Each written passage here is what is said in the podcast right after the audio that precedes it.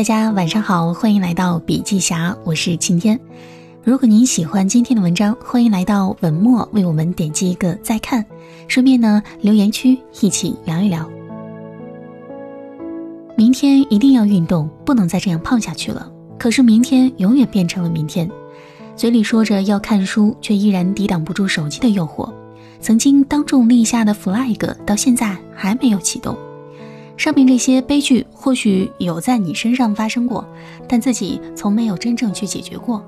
所以今天为您分享的这篇文章呢，就是有关于意志力，是一篇读书笔记，书籍名字叫做《自控力》，作者是斯坦福大学备受赞誉的心理学家凯利·麦格尼格尔教授。在说意志力之前，我想先讲一个小故事。在一次事故当中，一名叫做盖奇的铁路工人被一颗钢筋刺穿了他的左脸，然后穿过他的大脑前额叶飞了出去。幸运的是呢，他活了下来。但是不幸的是，他变得脾气暴躁、粗鲁、没耐心，总想控制别人。而在这一次事故之前，盖奇还被别人认为是一个拥有钢铁般意志的男人。为什么盖奇的性格会发生如此大的改变呢？这就要说到前额叶了。前额叶是我们人类在进化中产生的，它能控制我们去关注什么、想些什么，甚至能影响到我们的感觉。斯坦福大学的神经生物学家罗伯特·萨布斯基认为，现代人的大脑里前额叶皮质的主要作用是让人选择做困难的事。如果坐在沙发上比较容易，它就会让你站起来做做运动。如果把事情拖到明天比较容易，他就会督促你打开文件开始工作。可以说，前额叶就是意志力的化身。不仅如此呢，作者还进一步介绍了从意志力的角度来看，前额叶大致分为三个区域，分管我要做、我不要和我想要的力量。左边我不要的力量可以克制你的一时冲动，比如说在面对美食，它会让我们闭嘴。右边的我要做的力量可以让你迎难而上，比如说跑步很难，它会让你继续待在跑步机上。前额叶中间靠下的区域掌控着我想要的力量，它会让我们记住长远的目标和梦想。这个区域越是活跃，我们采取行动和拒绝诱惑的能力就越强。那么这三种力量呢，构成了人类大脑里的自控系统。与之相对的是大脑里的另一个系统，叫做冲动系统，它会出于各种本能反应来做出行动。比如说，见到高热、高糖、高脂的食物，我们就很难克服不去吃的冲动，因为在过去食物短缺的时候，多余的身体脂肪能救人一命。人类在进化当中保留了许多曾为我们效劳的本能，即使这些本能如今会给我们带来麻烦。但是这些本能使得人类能够得以延续，这两套系统也会让我们的大脑里时刻存在两个自我，一个自我任意妄为、及时行乐，那另一个自我呢，则克服冲动、深谋远虑。我们总是在两者之间摇摆不定，有时觉得自己想减肥，有时觉得自己想吃甜食。也就是说，你一方面想要这个，一方面呢又想要那个。两个自我发生分歧的时候，总会有一方击败另一方。为什么你会选择看书而不去玩游戏呢？本质上是因为自控系统获胜了。无论是前额叶的三分天下，还是冲动和自控系统的两虎相争，说的都是意志力的大脑基础。但是实际上呢，意志力不仅跟大脑有关，还跟身体有关。准确来说，是跟一个指标相关。这个指标就是心率变异度。简单来讲，就是某一刻你的心率是多少，下一刻你的心率是多少。这两个心率之间的差值就是心率变异度。在刺激情况下，不管你的意志力是强是弱，你的心率都会加速。只不过呢，意志力强的人心率很快就能恢复正常，而意志力差的人心率则会一直保持在较高的水平。那么，意志力是怎么样被削弱的呢？包含了哪几大因素呢？首先呢，第一点是生理基础。心理学家罗伊·鲍麦斯特通过无数次的实验发现。无论他给被试者布置怎样的任务，人们的自控力总会随着时间的推移而消失殆尽。一旦时间过长，注意力训练就不仅会分散注意力，还会耗尽身体的能量。控制情绪不仅会导致情绪失控，还会促进人们购买他们本不需要的东西。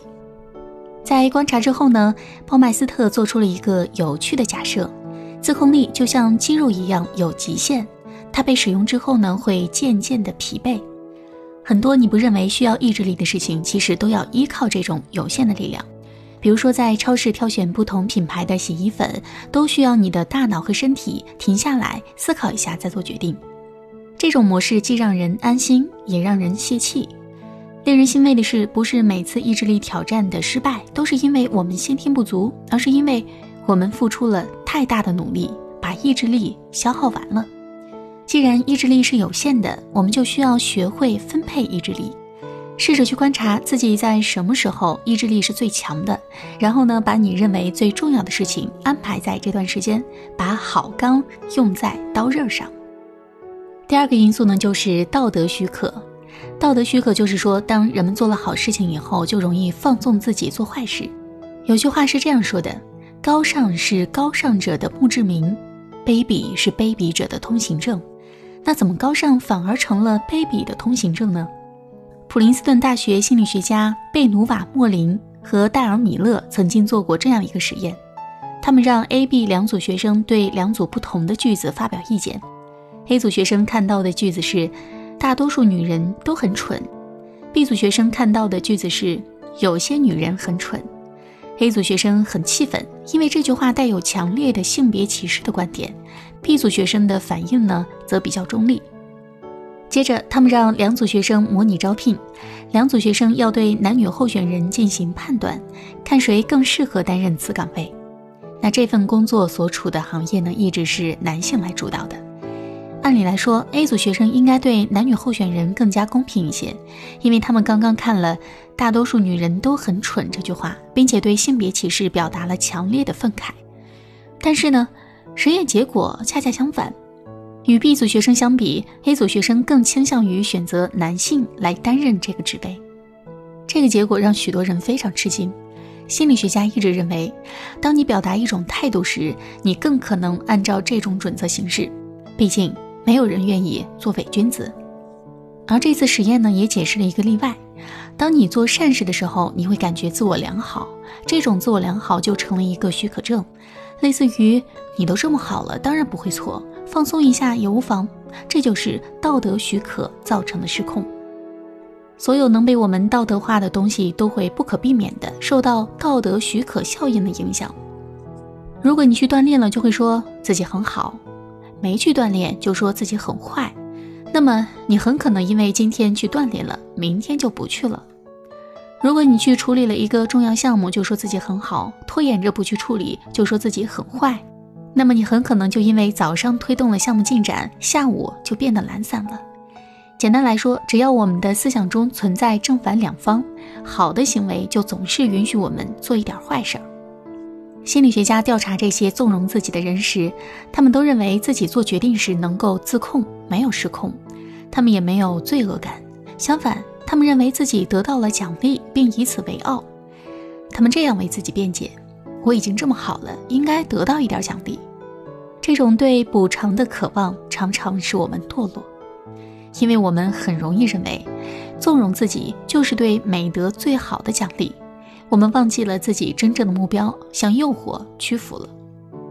那么第三个因素呢，就是自我感觉糟糕。当我们情绪承受着巨大压力时，大脑更容易受到诱惑。为什么呢？因为想要更快乐是人类的本能。当你感到压力时，你的大脑就会指引着你，让你去做他认为能给你带来快乐的事情，或者是寻找奖励。只要你的大脑和奖励的承诺联系起来，你就会渴望得到那个奖励。你确信只有获得那个奖励，才能得到快乐的唯一方法。比如说，当可卡因瘾君子回忆起与家人的一次争吵，或在工作中受到批评时，他大脑中的奖励系统就会被激活，这会让他强烈的渴望可卡因。应激反应中释放的压力荷尔蒙同样会提高多巴胺神经元的兴奋程度，这就意味着。当你面对压力时，你面前的所有诱惑都会更有诱惑力。比如说，在一项调查中，被试者需要回忆自己的一次失败的经历，这会让他们情绪低落。研究人员对比了一下，在被试者情绪变化前后，巧克力蛋糕对他们的诱惑力有多大。情绪低落会让人觉得蛋糕变得更诱人了，但即便是那些声称自己不喜欢巧克力蛋糕的人，也会突然想吃点儿，因为这会让自己高兴起来。奖励的承诺和缓解压力的承诺会导致各种各样不合逻辑的行为，比如说，当拖延症患者想到自己已经远远落后于进度的时候。他们会万分焦虑，这反而让他们继续拖延下去，不去面对落后于进度的事实。想要更快乐，这个目标总是战胜了自控力的目标。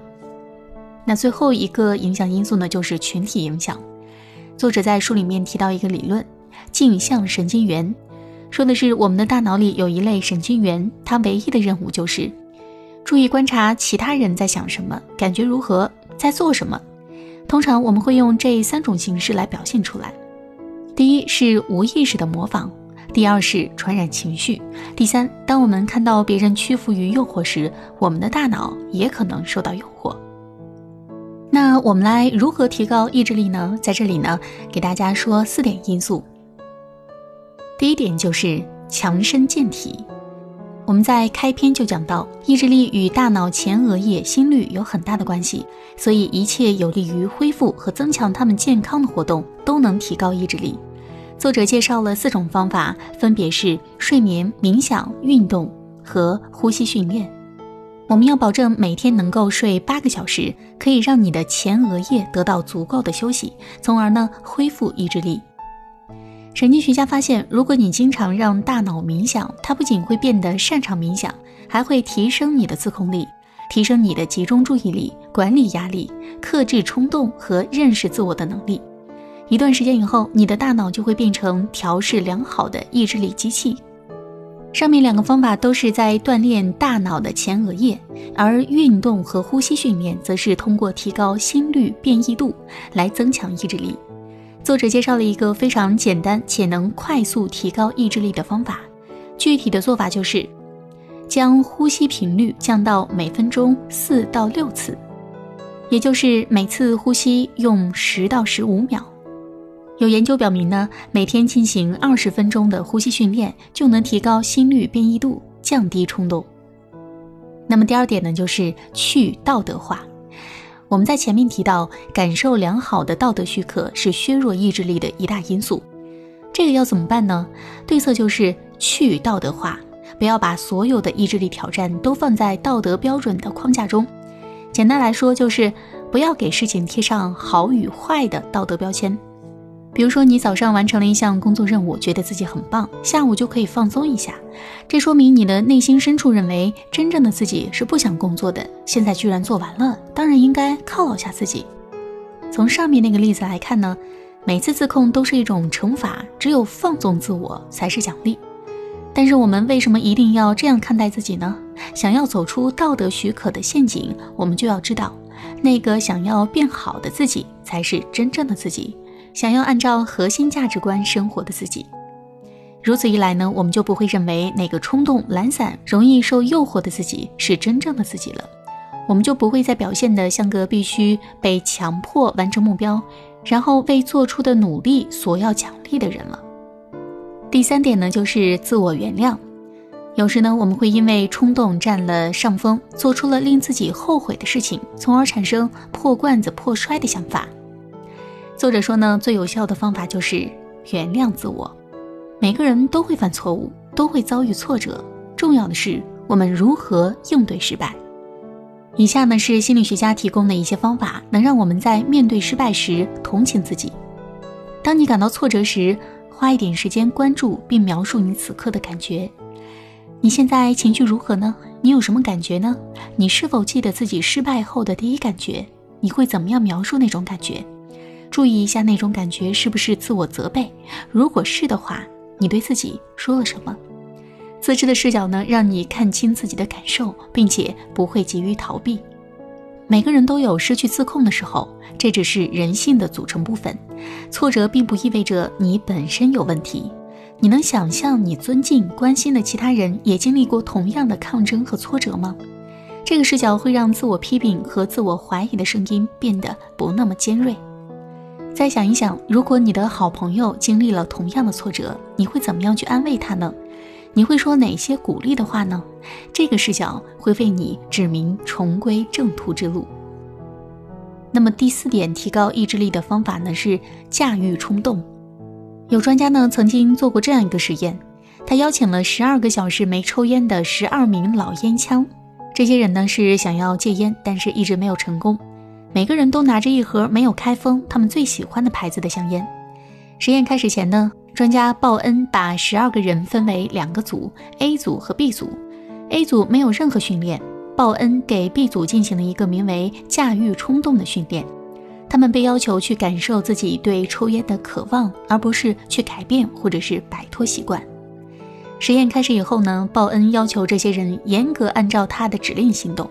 这些指令呢是这样的：拿起烟盒，停，看着它两分钟；拿出香烟，停。看着他两分钟，拿出打火机，停，看着他两分钟，诸如此类。经过一个半小时，实验终于结束了。实验结束以后呢，鲍恩给每个人布置了最后一个任务，在接下来的一周里，记录自己每天抽了多少烟，以及自己的心情和抽烟的冲动。一周后呢，A 组的抽烟情况并没有变化，而 B 组的抽烟冲动减少了百分之三十七。那么日常生活当中，我们如何做到驾驭冲动呢？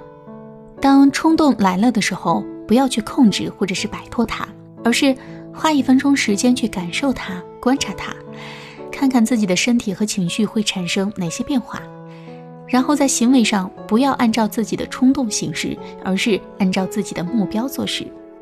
那么最后一点提高的方法呢，就是结交朋友。中国有句老话叫做“近朱者赤，近墨者黑”。简单来说，你身边的人决定了你的能力和财富水平。我们要多交一些有助于促进我们意志力的朋友，这些人往往有着健康规律的生活习惯。那如果没有这种朋友怎么办呢？那你就把这类人当做榜样，模仿他们，从而呢改善自己的生活，提高自己的意志力。好了，今天的内容分享就是这样，感谢收听，我们下期再见。